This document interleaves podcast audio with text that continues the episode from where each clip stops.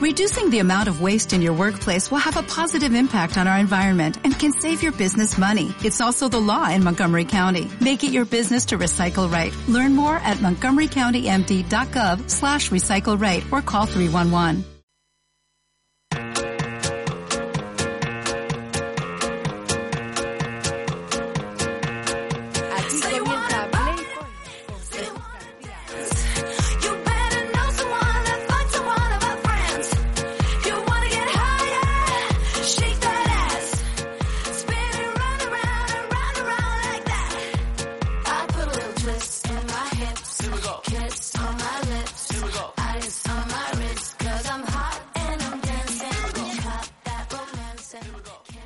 Buenas tardes y bienvenidos a Playpoint. Agridulce jornada la vivida el pasado domingo en Segunda B. El Ejido pasó por encima del Villanovense 4-1 en el Municipal de Santo Domingo y el Mérida perdió en el nuevo colombino ante el Recle por 2-0. Por su parte, buenos resultados para Badajoz y Extremadura. Los pacenses ganaron a Las, Palma- a Las Palmas Atlético en su campo por 3-1 y los de Almendralejo logran un importante empate ante el Cartagena que les sirve para coliderar el grupo cuarto una semana más.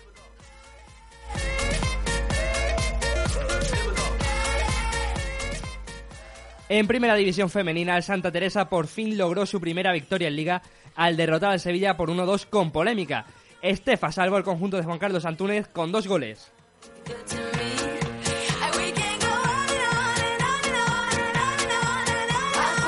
Y en tercera, Javi Bayón podría tener los días contados con el Santa Amalia. El preparador deja su cargo a disposición de la directiva tan solo 17 días después de llegar.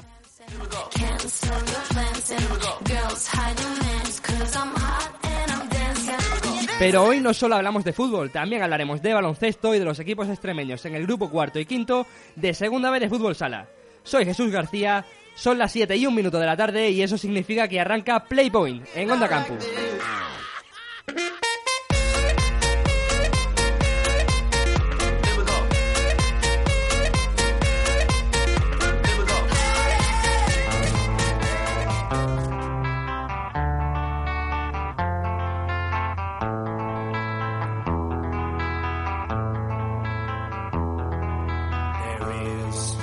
Partidazo y buen fútbol el vivido el pasado domingo en el Francisco de la Era. Extremadura y Cartagena llegaban al partido con, como los dos mejores equipos del grupo cuarto de Segunda B y los dos querían salir del feudo azulgrana como líderes. Salieron los dos equipos al campo con ganas de llevarse los tres puntos. El Extremadura tuvo la primera clara del encuentro, jugadón de Jairo centro medido al segundo palo para Zarfino, que a un metro de la línea de gol remató y sacó el, el portero del Cartagena, Pau Torres, con un auténtico paradón. El portero, por cierto, se marcó un auténtico partidazo. Pero del posible 1-0, tres minutos después pasa- pasamos al, al 0-1.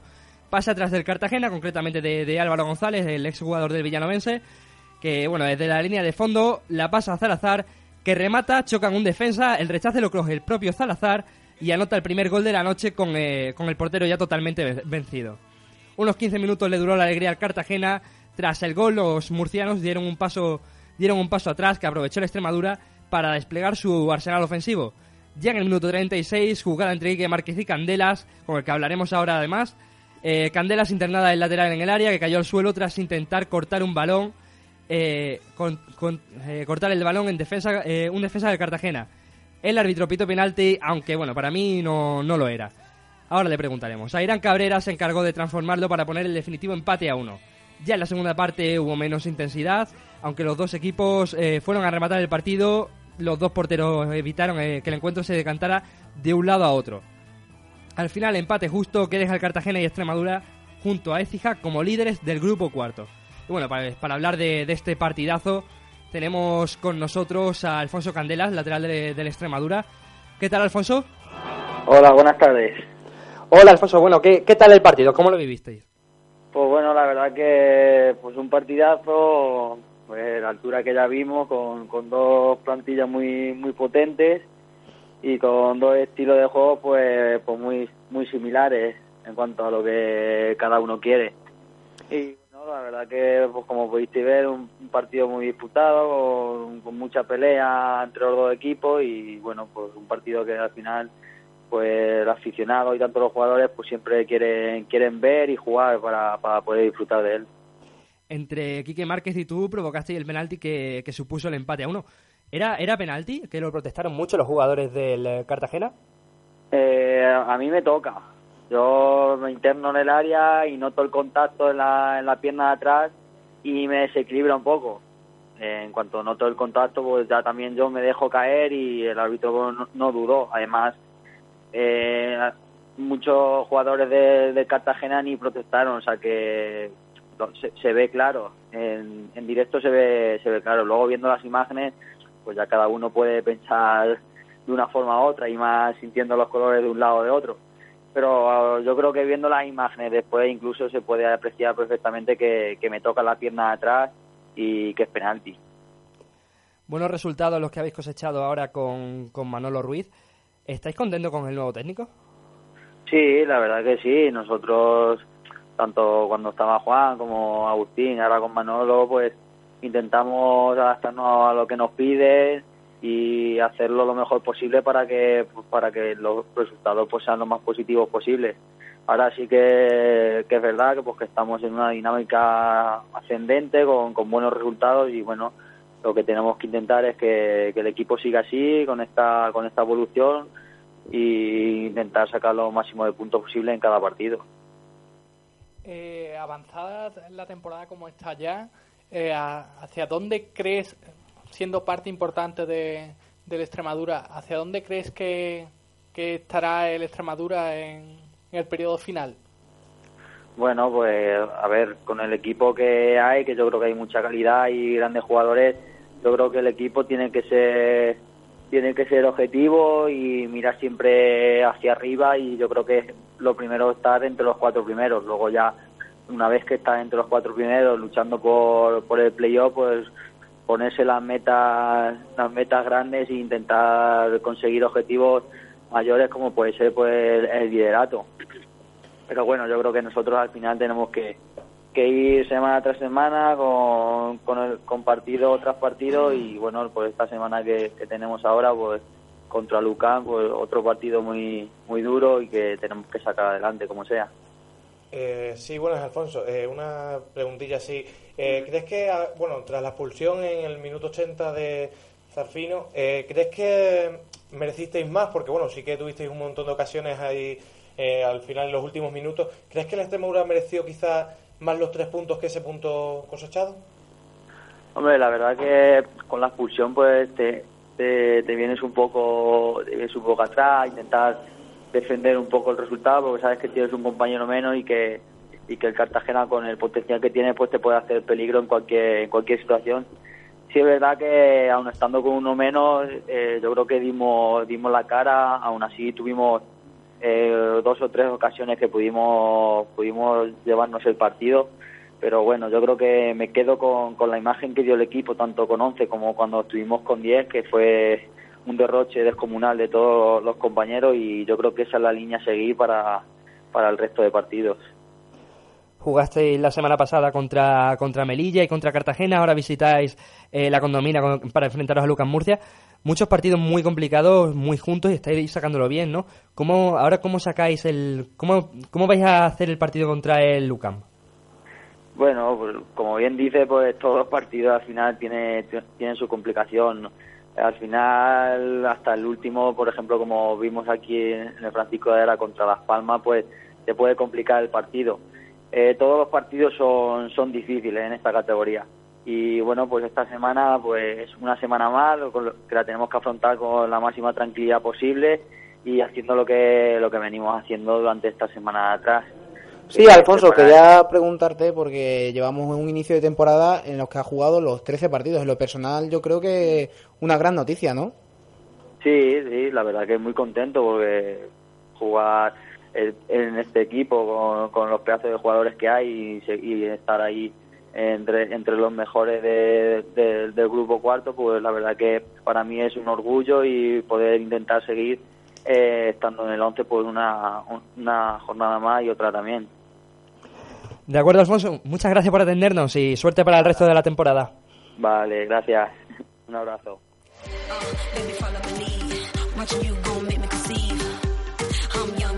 Let me take you to my fantasy. It's our privacy. Eating. Hemos escuchado a Alfonso Candelas, lateral del Extremadura. Como hemos dicho, la semana que viene salirá complicada del Extremadura. Visitará la condomina de, Luca- de Lucas Murcia en un nuevo du- duelo en los altos de la tabla. Lo hará sin Giovanni Zarfino, que fue expulsado por doble amarilla, ni Pardo, que cumple ciclo de tarjetas. Además de, de las bajas de Airán Benito y Javi Pérez, que siguen recuperándose de sus lesiones. Welcome to my fantasy world, baby. We are destined to be. Look, baby, wanna dance with me? Let me see you move your body like you never did it. Let me see the blunt, let, let, let me hit it. I'm the type of chick who like that. Cambiamos ahora de estadio, nos vamos al Nuevo Ibero. Carlos González, ¿qué pasó en el partido ante Las Palmas? Pues un partido entre el Badajoz y un equipo que, que está desde el principio en los puestos más bajos de la clasificación y se vio que al final el Badajoz se impuso, se impuso en el marcador, un marcador algo contundente, la verdad, un 3-1. No fue lo visto en el campo, el 3-1. ¿Cómo? No fue lo visto en el campo, un 3-1. Mm, yo diría que, que quizás eh, si hubiesen sido, por ejemplo, una victoria de 1-0, 2-1, hubiera, hubiera quedado bien. Sí, reflejaría mejor lo que pasó en el campo, ¿no? Sí, sí, sí. Fue un partido que la verdad no... Lo bueno para el Badajoz que nos dejó, nos dejó sobre todo un golazo, un golazo de falta que nos recordó a ese, a ese bonito gol de Calahorra, el gol que supuso el ascenso, el, el gol de Ruano. Y El partido quedó 3-1, que no lo hemos dicho. 3-1, sí, sí, sí. ¿Sí lo hemos dicho? Sí, lo Sí, lo hemos dicho. ¿Y marcaron? De- pues marcaron Juanma, que, que vuelve a hacerlo, parece que está abonado al gol. Eh, empató Estefane. Y luego Joaquín Flores adelantó al Badajoz y Ruano, como ya hemos dicho anteriormente, puso el 3-1. Podemos, podemos escuchar a Marrero. Eh, satisfecho sobre todo por darle una alegría a esta gran afición, que creo que ha sido clave hoy, porque estábamos cansados a la hora de presionar contra un gran equipo, a la hora de asociarse, eh, hacíamos dos o tres esfuerzos y, y estábamos eh, notando la, eh, la carga de partidos. Jesús Serrano, tú también estuviste allí en el eh, 9 Ibero. Sí, bueno, eh, la verdad es que un gran partido del Badajoz, eh, que desarrolló un muy buen juego. Y bueno, eh, la verdad es que sorprendió, porque bueno, salió bien desde, desde el primer momento. Que la verdad es que el Badajoz siempre empieza con sus dudas en los primeros minutos y salió a plantear un juego directo desde el primer momento. Eh, la verdad es que también eh, hay que alegrarse de que Joaquín ha vuelto. La verdad es que le ha servido la sanción para bien, porque bueno, eh, ha vuelto en un estado de forma bastante bueno. Y volvimos a ver al Joaquín de la fase de ascenso de- del Badajoz, eh, con desborde y con muchas ganas.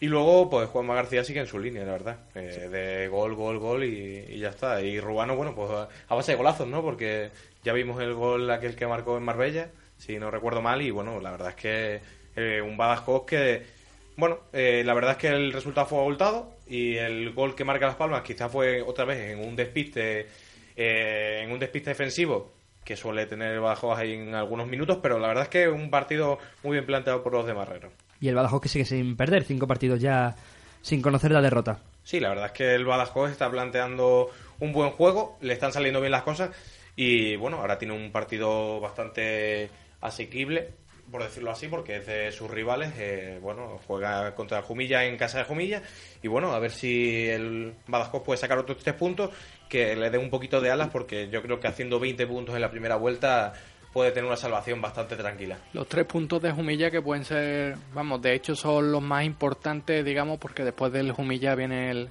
viene aquí al Cartagena y luego es la visita al Francisco de la Era. Son partidos Partidos muy duros contra sí, rivales sí. duros y pero quién sabe, más duro era el Marbella y Bueno, más duro que Cartagena y Extremadura, no lo sé. bueno, ¿no? pero pintaba duro el Marbella y se consiguió, así que Sí, quién sabe, ya la dio, por ejemplo, el Betis en el Bernabéu la sorpresa. Esperemos que pasen cosas similares. Vamos con más cositas.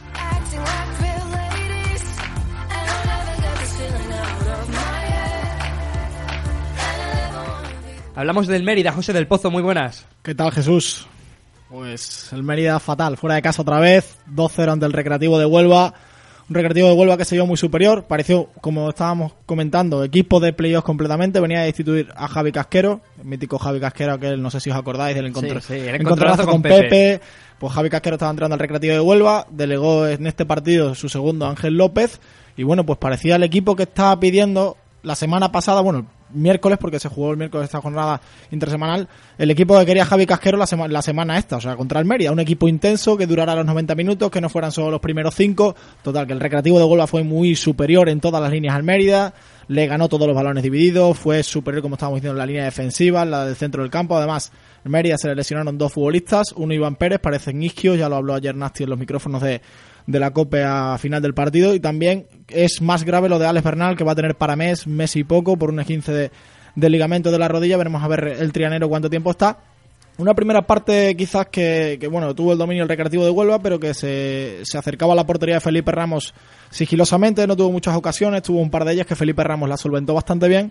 Y bueno, pues en la segunda parte parecía que salía muy tocado el Mérida físicamente también. Yo creo que veo el equipo muy mermado, las bajas, eh, la plantilla corta, tirando de juveniles, yo creo que también ha, ha hecho pasar mal a este equipo de Medinafti con dos goles en tres minutos de- del Recreativo de Huelva, uno de Lazo que tiene una pierna derecha que es un guante y otro del lateral derecho Iván Molón que metió un golazo espectacular con el exterior de la bota, la clavó en el otro Molón, palo. ¿no? Sí, sí, sí, golazo Molón.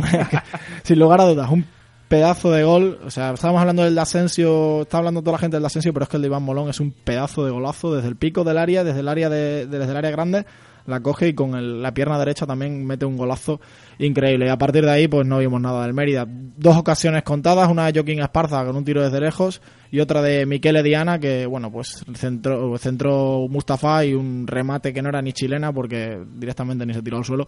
Fueron las ocasiones más cercanas que tuvo el Mérida para hacer el gol, que se vino con un 2-0 y pudo ser más si, si Felipe Ramos no está con acertado.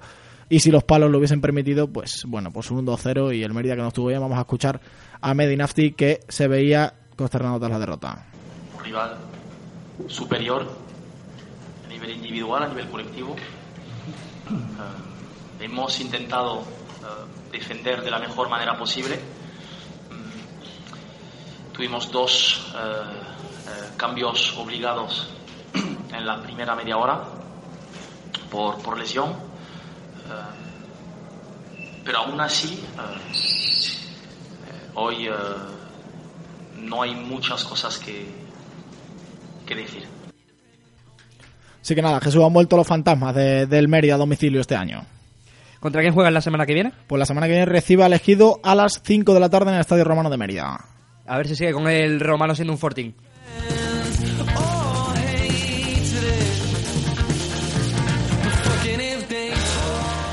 Volvemos a cambiar de ciudad. eh, hablamos del villanovense Víctor Sánchez. ¿Qué tal? ¿No tenemos a Víctor? Ahora sí. Hola, buenas tardes, compañeros. Pues esta semana vengo con malas noticias sobre el villanovense, que sufrió un duro revés en el Ejido, donde cayó por el resultado más abultado hasta el momento esta temporada, 4-1. Un choque que estuvo marcado por el tempranero gol de los locales y por la falta de puntería serona, que empieza ya a ser un poquito preocupante. De cara al choque en tierras almerienses, Iván Ania solo introdujo dos novedades respecto al once inicial que sacó el pasado miércoles ante el Recreativo de Huelva. En el centro del campo optó por Curro en vez de por Elías, mientras que Carlos Andújar salió de inicio en lugar de Jacobo. El encuentro no pudo comenzar peor, ya que en el minuto 4 el Ejido se adelantaba el marcador. Una falta de entendimiento la aprovechó Alfonso para batir a Joaquín y anotar el 1-0. El tanto no descompuso a los Herones que poco a poco empezaron a pisar con peligro el área del conjunto celeste. El primero en probar por fortuna fue Dieguito, con un disparo que despejó la defensa córner. Pasado el cuarto de hora, el villanovense dispuso de otra buena ocasión, esta vez en las botas de Allison. El delantero brasileño controló bien, pero su remate se marchó fuera por muy poco. Dos ocasiones más tuvieron los Lobos para empatar el encuentro, pero la falta de puntería era ya bastante reseñable. Cuando mejor estaban los Herones, recibió el mazazo del segundo. En esta ocasión era Velasco el que no fallaba, tras asistencia de Paquito, y ponía el 2-0 con el que se llegó al descanso. La segunda mitad comenzó esperanzadora, ya que en el minuto 53 el colegiado pitaba un penalti favorable al villanovense. Tras los dos fallos ante el Murcia y el pasado miércoles ante el Recre, Había cierta inquietud, pero esta vez Elías, que había entrado en el descanso por Curro, no falló desde los 11 metros y recortaba distancias 2-1, abriendo de nuevo el partido. Banania buscó dar refresco al ataque y sacó a André por Allison. Sin embargo, en plena ofensiva de los Serones en busca del empate, llegó el zapatazo de Lolo, que servía para poner el 3 a 1 para elegido, con apenas 20 minutos por delante. El técnico asturiano quemó su último cartucho, sacando a Pedro Veda por Camal, sin embargo los Serones lo intentaron con más corazón que cabeza, y ya en los últimos minutos incluso recibían un nuevo varapalo con el cuarto tanto, de nuevo de un disparo lejano de Lolo que puso el 4-1 definitivo. En definitiva, con este resultado el villanovense se queda con 17 puntos, a 5 del cuarto clasificado el Melilla, próximo rival en el Romero Cuerda, y 4 puntos por encima del descenso. Un saludo. Un saludo a ti también, Víctor. Esto fue lo que dijo Iván Ania al término del encuentro. Bueno, es un resultado duro. ¿eh? Es un resultado duro porque perder 4-1 siempre es, siempre es duro, pero viendo el desarrollo del partido hasta el 3-1, creo que no éramos merecedores de ir perdiendo el partido. A partir de ahí sí, porque quito un medio centro, intento ir a hacer el segundo gol que pueda meter el miedo en el cuerpo al, al ejido, pero en vez de conseguir hacer el segundo gol, lo que conseguimos fue que cada pérdida nuestra fuera una ocasión casi de gol de, del ejido. ¿no?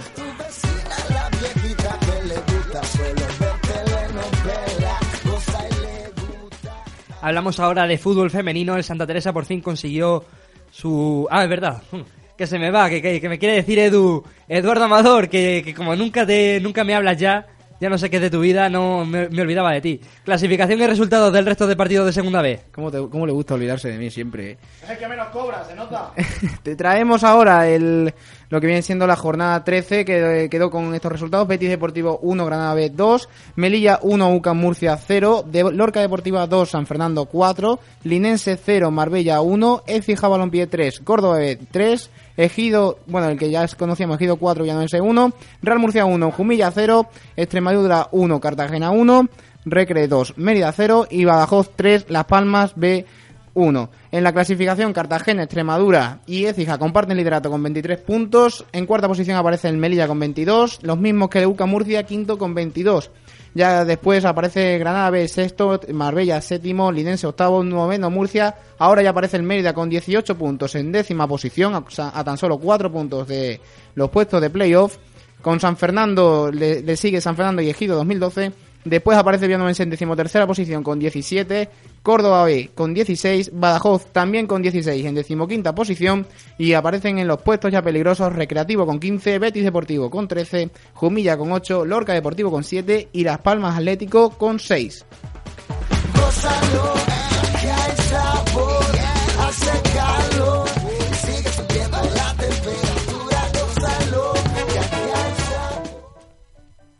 Ahora sí, ahora ya podemos hablar de, de Santa Teresa, de Primera División Femenina, que ya tenía yo ganas de, de cantar esta primera victoria del, del Santa Teresa, esta vez en Sevilla. Fenry, Fernando Gastón, ¿qué tal? Pues seguimos hablando, no tenemos a Fernando Gastón todavía. Eh, como decía, eh, ha ganado el Santa Teresa en Sevilla por 1-2, dos golazos de, de Estefa. Carlos González, tú también viste algo, ¿verdad? Sí, sí, la verdad es que fue un partido que ya lo, ya lo avisaba Fernando, ya lo avisaba Fenry al descanso eh, en las ondas de Canal Extremadura, que, que era un partido que pintaba para victoria del Santa Teresa. Mm, no fue no fue así al principio del segundo tiempo y se lo recordaron los amigos de que cuando marcó el Sevilla un gol un gol con polémica Sí, ahora lo hablaremos con, que ahora con analizará que, Fenry. que ya debería estar aquí eh, por teléfono. ¿Qué tal, Fenry? Hola Jesús, muy buenas.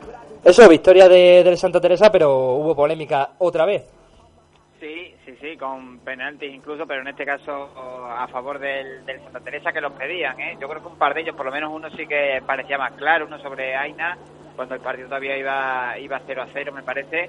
Pero bueno, al final se consiguieron los, los tres puntos, doblete de Estefa, otra vez tirando del carro, cinco goles que da la, la capitana y primeros tres puntos de la temporada que hacen que ya tenga cinco el Santa Teresa. Bueno, ya esté más tranquilo también ahí con la, con la confianza, ¿no? De, de verse después del primer triunfo. Estupendo. Muchas gracias, Fenry. Venga, Jesús, hasta luego. Eduardo Amador, ahora no me olvido de ti. Cuando puedas nos dices el resto de, de resultados y clasificación que, que, bueno, ya me lo vas a decir, pero hubo una, una jornada chula, ¿eh?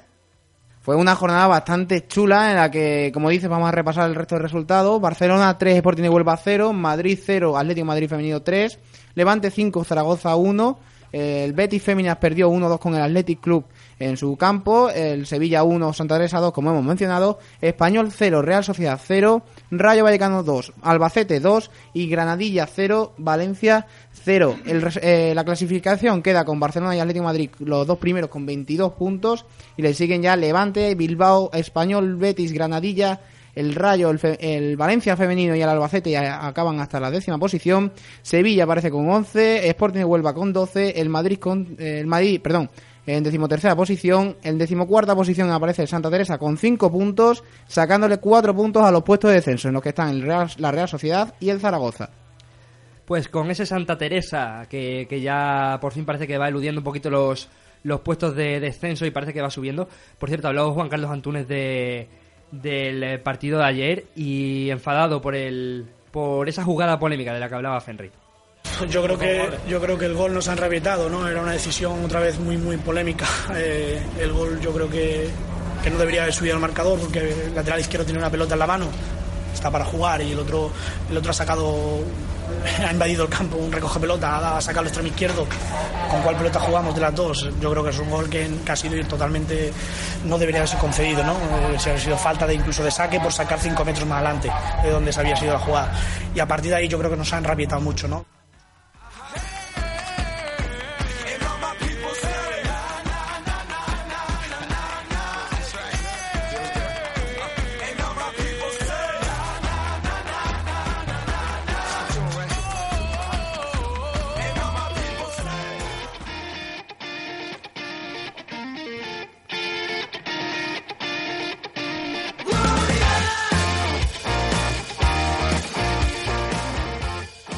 Volvemos a Extremadura, dejamos Sevilla, volvemos a ver este grupo 14 que está precioso, ¿eh? Pues sí, la verdad es que el grupo 14 está que, que sorprende a todo el mundo, la verdad, porque el Moralo sigue ahí, o sea, sigue sigue sumando de 3 en 3. Y lo daban por muerto. Ya deja de ser sorpresa, ¿no?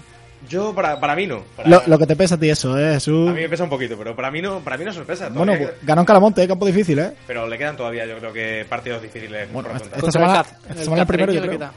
No, el cacereño fue un empate un poco injusto para mí, pero bueno. Injusto con un penalti fallado de Rulo. Hablamos de injusticia.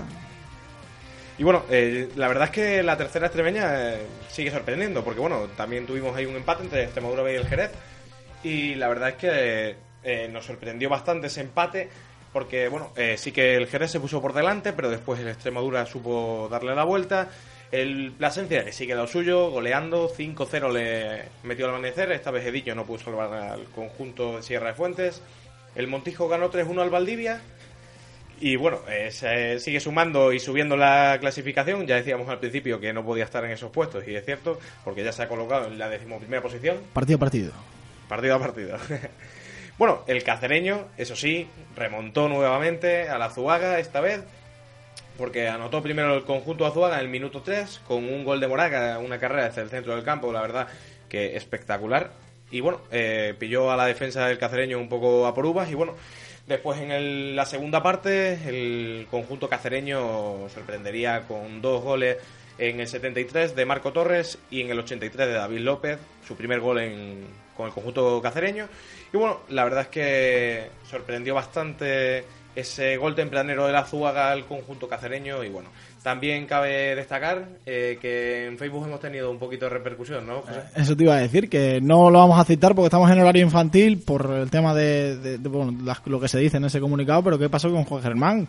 Bueno, Juan Germán, por lo visto, recibió un poquito de, de su medicina, eh, recibió un poco de insultos en, en el Estadio Príncipe Felipe. Pero viene de parte de, de la afición, porque allí Juan Germán el año pasado salió aplaudido por la mayoría de la afición del cacereño. ¿eh? Sí, la verdad es que es, es extraño, porque bueno, él eh, señala, bueno, señaló ayer que cierta zona o cierta afición cacereña eh, le, le pitaba, bueno, le insultaba y le agredió. Incluso tirar piedras. Sí, sí, le agredió. Y bueno, eh, sí que es cierto que hubo incidentes antes del comienzo del partido, ya de- venía arrastrado del- de la temporada pasada. Bueno, esos son incidentes aislados que yo creo que no hay que catalogar a una afición por el hecho de esto. También es cierto que los cuatro tontos que... Luego, luego habló, ¿eh? Luego, esta mañana corrigió, yo me he levantado con el mensaje de, que iba solo ese mensaje iba solo para un cuarto de la afición del que, de lo que le hizo eso, que lo demás que estaba muy bien, que, que la mayoría de la parte de la afición del cacereño animó y, y no, no insultó ni, ni nada por Sí, el estilo. La verdad es que hay que condenar los incidentes porque sea la afición que sea, tanto pasó la semana pasada con el Badajoz y este- esta semana con el Cacereño, esos incidentes no se pueden repetir en campos de fútbol extremeños y, y la verdad es que, bueno, eh, el Cacereño que sigue sumando, eh, sigue ahí coliderando con el Moralo y bueno, eh, eh, vamos a ver qué pasa esta semana. Esta semana visita la casa del Santa Amalia. Que bueno, ahora hablaremos un poquito más adelante del Santa Amalia. Por su parte, los Livenza eh, ganó 2-0 en casa a la Ceuchal, eh, un partido fácil y bueno, eh, consiguió otros tres puntitos para el conjunto liventino. El Pueblo Nuevo no pudo pasar del empate contra el Trujillo. El Arroyo perdió en, en un derby contra el Diocesano, perdió 1-3 eh, y bueno, la verdad es que eh, era un partido para estar un poquito más igualado y sorprendió porque bueno, los goles de Jaime Corchado, Isma Álvarez y David García eh, no, supo, no supo sobreponerse el Arroyo que perdió, como hemos dicho, 1-3.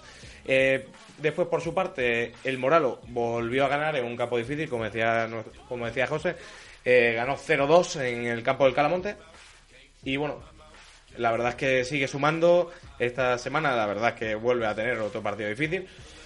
Y quizá el partido también a destacar es el Corea, que ga- ganó ahí por la mínima 4-3 al Castuera. Y bueno, eh, sufriendo un poquito más de la cuenta con un equipo que no se espera. No se le espera sufrir tanto. Sí, 36 goles esta jornada otra vez en tercera división. ¿eh? Jornada atípica porque esta tercera división se suele tener muy poquitos goles y llevamos ya dos jornadas que, tela de, marinera de recoger balones de, de la red. ¿eh? Sí, bueno, y los goles que los puso el Don Benito, porque anotó siete. Bueno, anotó un 7 a 0 al Santa Amalia eh, con, con el entrenador Bayón que ha puesto el cargo a disposición de la directiva. Sí, no, yo voy a, eh, voy a poner mi cargo a disposición de la directiva por- porque eh, no he demostrado lo que tenía que demostrar en estos tres, en estos tres, tres cuatro semanas que he estado con ellos y, y por lo tanto pues la directiva tiene que tomar una solución en lo mejor para el Santa María porque creo que hay solución, creo que hay solución. Eh, y creo que hay gente preparada para dar con la solución, pero yo no he demostrado en estas tres semanas, intent- eh, no he descubierto esa solución ni soy capaz de dar con esa solución. Por lo tanto, Bueno, y el Santa Amalia eso, que no consiguió... Bueno, eh, es más, eh, perdió tres puntos y bueno, con un resultado bastante abultado de 7-0 contra el Don Benito y que encima eh, recibe al cacereño en casa la jornada siguiente. Peligro. La verdad es que sí, porque bueno, el conjunto cacereño ahí va puede también llevarse una, pero una buena goleada puede anotar, pero bueno, la verdad es que el Santa Amalia veremos a ver qué ocurre con Bayón, que eh, ya nos trajo aquí un poquito de polémica con Sí, hace unas semanas. Sí, y la verdad es que bueno, a ver qué, qué ocurre. Mucho ruido y pocas nueces, dirían, en Sí, mi pueblo. sí. Tardó, o sea, hubo la polémica esta cuando llegó, que, que no se sabía si iba a seguir con el Guareño o si iba a ir Aquí a la dimos en Santa Playpon. Amalia. Lo dijimos aquí, e- efectivamente.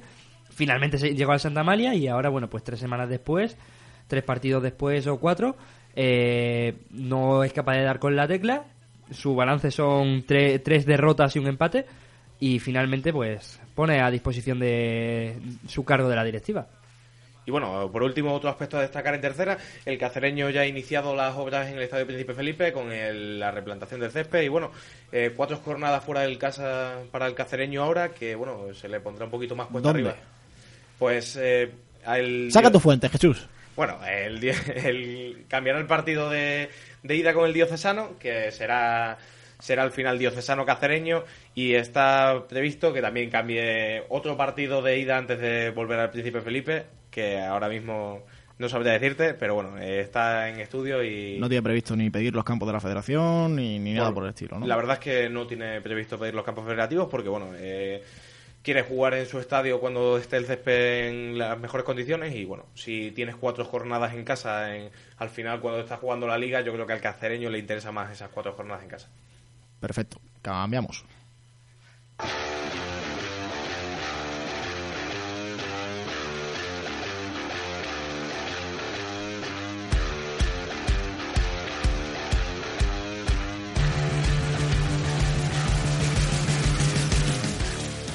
En cuanto a la clasificación del grupo 14, la lidera el Moralo con el Cacereño empatados a 35 puntos, seguidos del Plasencia en tercer lugar con 31 y cuarto el Don Benito que cierra el puesto de playoff con 29 puntos. En quinto lugar está el Corea con 28, sexto Jerez con 26, un poquito más descolgado ya eh, con, eh, con siete- bueno, en, en séptima posición el Azubá con 21 puntos, octavo sorprendente el Diocesano con 16 puntos, noveno también sorprendente el Trujillo con 15, décimo Olivenza con 14, empatado con Montijo, Calamonte, Castuera y Pueblo Nuevo, decimoquinto Valdivia con 13, también empatado con Amanecer, fuera de estos puestos de descenso Extremadura B con 9 y en puestos de descenso Aceuchal con 9, Arroyo con 7 y en el farolillo rojo Santa Malia con 7.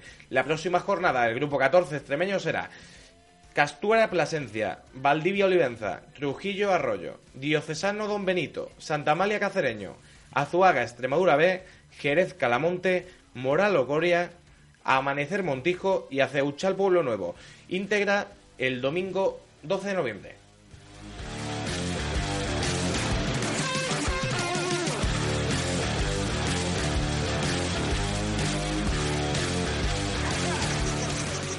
Estás escuchando Play Point en Onda Campus.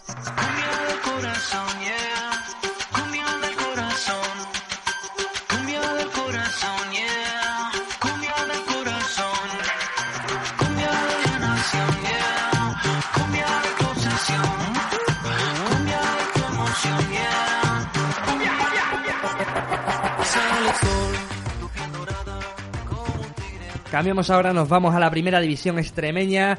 Hablamos de- del grupo 1, Carlos González. Oye, un, Pues- un grupo chulo, ¿eh? Sí, sí, un grupo eh, que sigue, sigue como, como acostumbra, como hemos estado recordando estos playpoints anteriores, y que diré los resultados ahora mismo. Plus Ultra 1, Chinato 1, Montehermoso 3, Talayuela 0, La Surdes 1, Moraleja 1, San Jorge 3, Hernán Cortés 1, Malpartida que ganó 4-1 al Ciudad de Plasencia, Miajadas 3, eh, Peleño 0, el Piernal 4-1 al Torbiscal y el Don Álvaro que ganó 3-0 al Emérito Augusta. Miajadas sigue liderando este grupo con 23 puntos, seguidos por Chinato con 19, Montehermoso con 18 y Malpartida 17. En cuanto a los puestos de abajo, el, décimo, el decimocuarto lugar lo, lo ocupa eh, el Peleño con 7 puntos, con 5 está Torbiscal y Plus Ultra ocupa el último lugar con 4.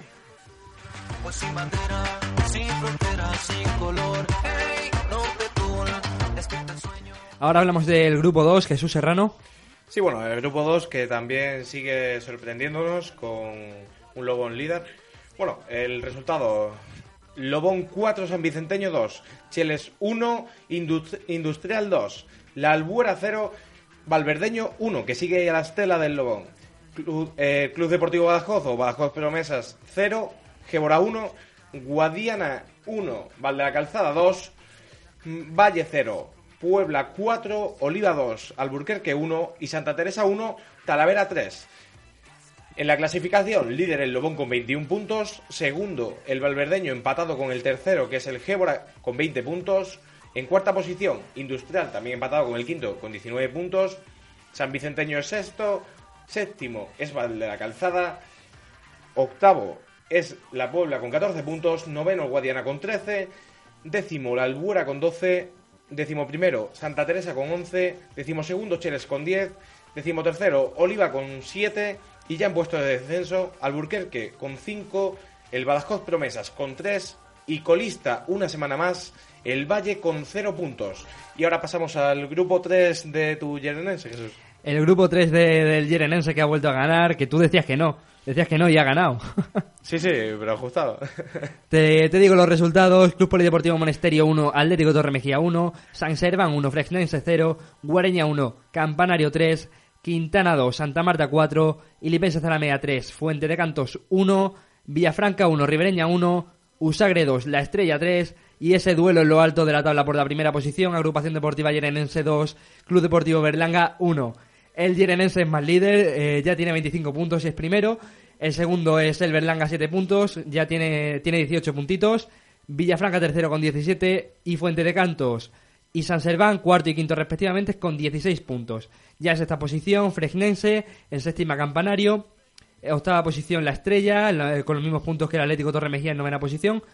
En décima posición Guareña, en undécima el Ribereña, con, con los mismos puntos. En duodécima posición y en decimotercera Usagre y Santa Marta. Y ya en descenso Ilipense Zaramea, Monesterio y Quintana. ¿Qué opinas tú de la banda de los Cebadas, Jesús? Es espectacular. Es que marcan todos los goles de, del equipo.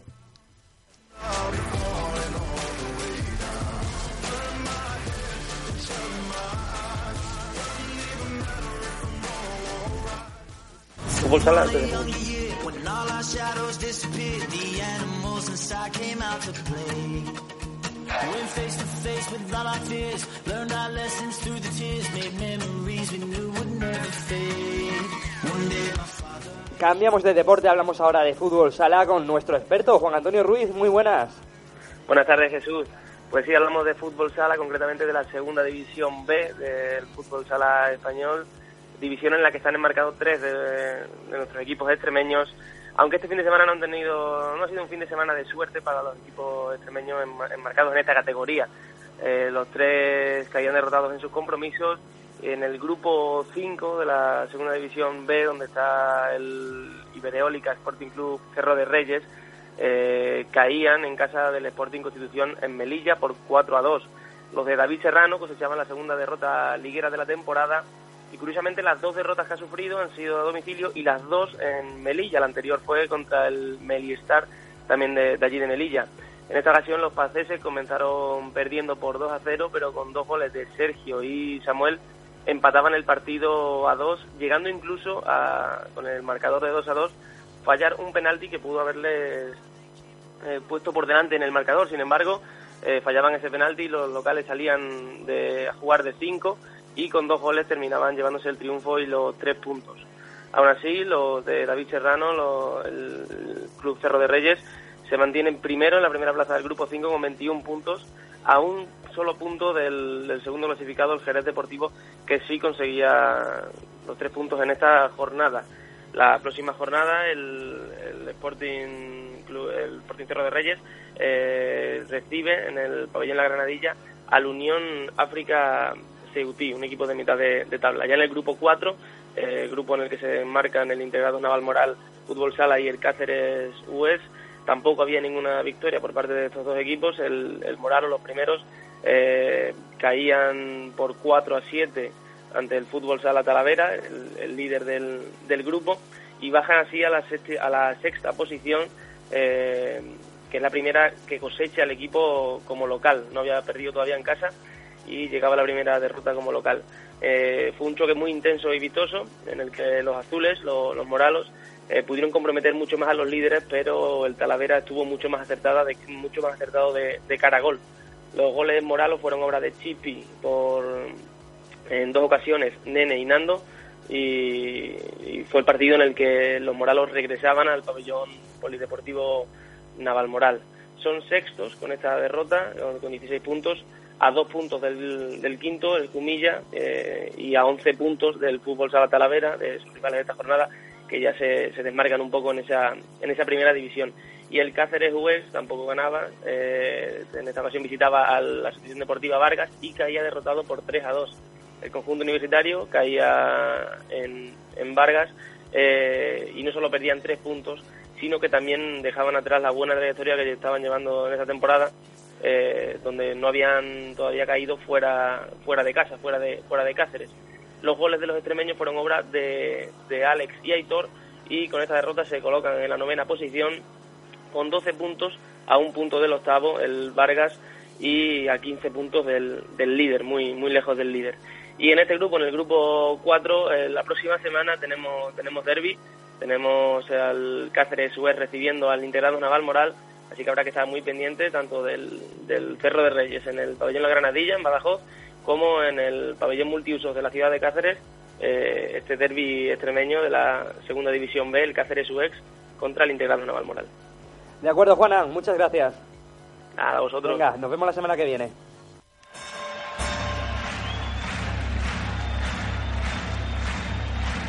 Ladies and gentlemen, welcome to the main event.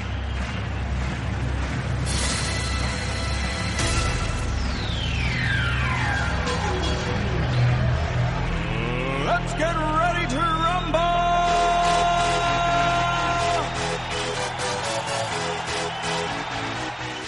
Volvemos a cambiar de deporte, esta vez nos vamos al baloncesto. Alberto Manzano, ¿qué tal? Muy buenas. Hola, muy buenas tardes. ¿Qué tal? ¿Cómo estáis? Bueno, cuéntame, ¿qué, qué ha pasado en el baloncesto en Cáceres? Pues nueva derrota del Cáceres Patrimonio de la Humanidad que cayó en su visita a Zamek en un partido en el que fue claramente a remolque la primera mitad, yéndose al descanso con nueve abajo para igualar las fuerzas en el tercero e imponerse claramente en, el último cuarto. En la igualdad final parecía que el carrusel de tiros, libre- de tiros libres y faltas le dejaba las cosas eh, en bandeja a los locales, que se pusieron 79-73 a falta de 8 segundos, pero una antideportiva de Apetichea ponía de nuevo la incertidumbre en el partido. A pesar de lo poco que, que quedaba en disputa, sin embargo, Corrales solo anotó uno de los tiros libres y además el Cáceres marró la siguiente posesión, quedando en el electrónico el definitivo 79-74 para los locales. Iñete Boigas, entrenador del Cáceres de baloncesto. Bueno, evidentemente no puedo estar satisfecho. Bueno, evidentemente no puedo estar satisfecho. Eh, Claro, por el resultado, sin duda.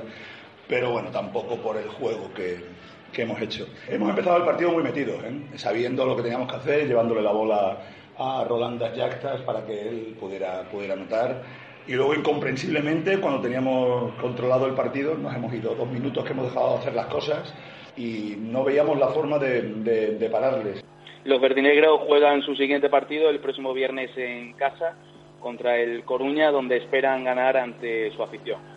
Por otro lado, se irán contentas en estas mini vacaciones el Nissan Alcáceres Extremadura a la victoria ante el embutidos Paragiel Benvibre 72-59. No le faltó sufrimiento, pero el objetivo de obtener el balance 4-3 se logró.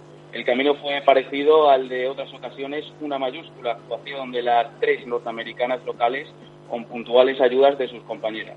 Los números vuelven a cantar 25 puntos y 10 rebotes de Sayla Cooper, 22 puntos de Alice Young y sobre todo los 30 de valoración de Joy Juan Adams. Esta le pone toda la fuerza e implicación que le falta a veces a las otras dos y aparte de anotar 10, pun- 10 puntos, alcanzó los 14 rebotes y 6 asistencias. Hizo un trabajo absolutamente impre- imprescindible. Eh, Jacinto Carvajal, entrenador del Nissan Alcáceres.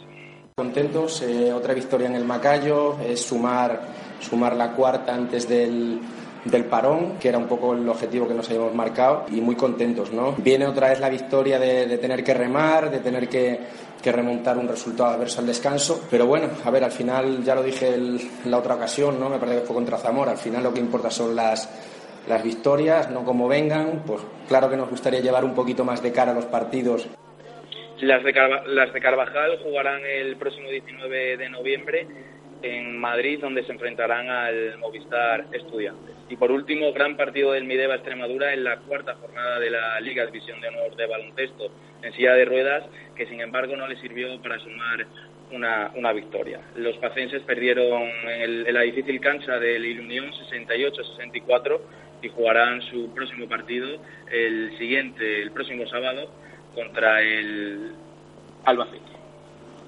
Alberto. Sí, eh, el Alcáceres, como comentabas, está, está que se sale. ¿Crees que este Alcáceres lo ves ahí en las posiciones de Copa de la Reina? Está espléndido, yo creo que si siguen esta dinámica y no se lesionan ninguno de sus tres pilares fundamentales, en este caso las tres americanas, yo creo que es un candidato que, que puede entrar en la Copa de la Reina, sin duda alguna. Y todo lo contrario que el Cáceres, la verdad, ¿no? Porque el Cáceres en decimotercera posición eh, de la clasificación parecía que tenía un, equipo muy completo Ñete y se está quedando con, con resultados bastante adversos. se está quedando a medio gas en ningún momento esperábamos esta reacción ¿no? del conjunto verde y negro que todavía no ha despegado y todavía le falta esa chispa que le meta o que le una a la victoria y que le dé esa confianza para ver si de esta manera así afronta los siguientes partidos con más dinámica, con más esfuerzo y con más ambición y que se reenganche ¿no? a los puestos de, ya no te digo de playoff porque a día de hoy es casi imposible, sino de, bueno, de un puesto que le haga mantener la calma y que es lo que esperan los, los aficionados cacereños, que sin duda alguna sea que mantengan esa, esa plaza en la segunda división del baloncesto. Alberto, Alberto, pasándonos a la provincia de abajo, a Badajoz, ¿cómo, cómo viste a Almideva en esa, en esa visita a tu Madrid? Pues jugaba contra un rival a priori muy, muy difícil y bueno, eh, resultó que hicieron un gran partido, estuvieron ahí, ahí, en grande, bueno, en, sobre todo en el segundo y tercer cuarto, donde fue la cosa más igualada y ya en el último cuarto, pues sí es verdad que los jugadores fundamentales del, en este caso del equipo madrileño, pues hicieron hicieron Es que su efecto y en este caso pues se llevaron la victoria. Pues no, la verdad es que estuvieron, estuvieron cerca de dar la, la sorpresa contra el campeón del año pasado, un Ilunion que, que siempre tiene muchos y muy buenos jugadores y, y con el debut de, del fichaje estrella de este año de Mideva, que, que marcó 38 puntos para ser un debut con un equipo al que apenas ha entrenado, parece que, que promete este jugador o, qué piensas? Hombre, una los números hablan por sí solos y en este caso pues eh, será, ¿no? Si, si me permiten sus compañeros, pues un pilar fundamental y yo apostaría por una, una estrella, ¿no?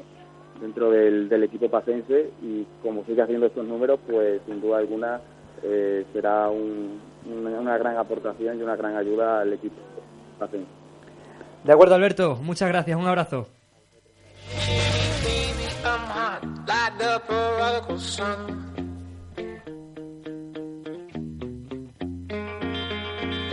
A mo, and flower. You're the chosen one.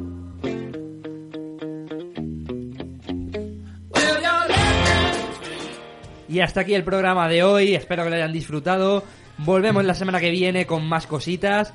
Por si queréis más Playpoint, sabéis que, podéis seguirnos en nuestras redes sociales, arroba PlaypointOC en Twitter y en Instagram, donde además subimos story, stories de eso, como se llamen, de vez en cuando. Y bueno, Twitter, que somos, la verdad es que estamos bastante activos y hablamos de todos los partidos por allí y mucho. Eh, también podéis seguirnos en Facebook, este ya lo, lo usamos menos. Playpoint, a secas, sin arrobas ni, ni OCs. Y estás atento a las redes sociales, porque a lo mejor este, este fin de semana traemos alguna retransmisión así más especial. Nada más, nos vemos la semana que viene a las 7 de la tarde, solo aquí, en Onda Campus.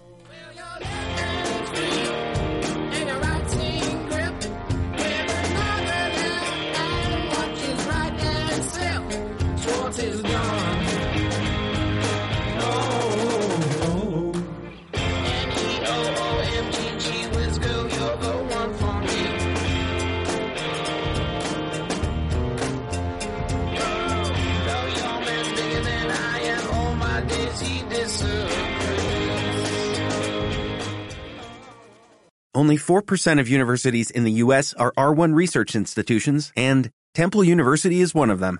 This means 100% of students have the opportunity to participate in hands-on learning and research with world-class faculty. With over 600 academic programs across 17 schools and colleges, Philadelphia's largest public university provides students with a rich variety of opportunities and propels graduates to succeed in their careers.